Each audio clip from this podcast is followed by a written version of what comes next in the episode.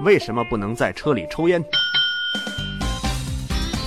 虽然国家道路安全法规没有明文规定在车里抽烟要罚款多少钱，但是很多地方法规中都有规定，有罚两百的，有罚五十的，有扣分的，还有罚一千的，都是为了车主您的行车安全。但是很多资深烟民认为，能用钱解决的其实都不算大事儿。那下面我们说说在车里抽烟究竟是怎么样让您的爱车贬值的。首先。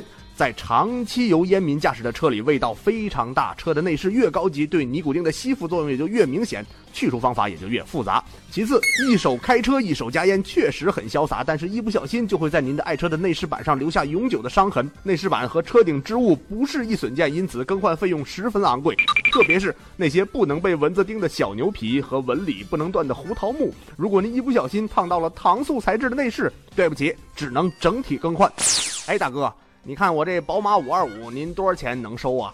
哎呀妈呀，哥们儿，你抽烟吗？平时你这车里味儿不小啊！这车我少说也得早给你三五百了。这小姑娘吧，买这车膈应这味儿。哎呀妈呀，大哥，你这车顶咋还烫坏了？哎呀妈，大哥，俺家老妹儿也抽烟呐。这副驾驶安全气囊的盖子咋也烫了呢？这家这一换可老贵了。大哥，这后门板这皮咋也烫了呢？这车吧，我多说也得少给你五千，行就行，不行你就绕去呗。搁整个市场没人给你这价了哈。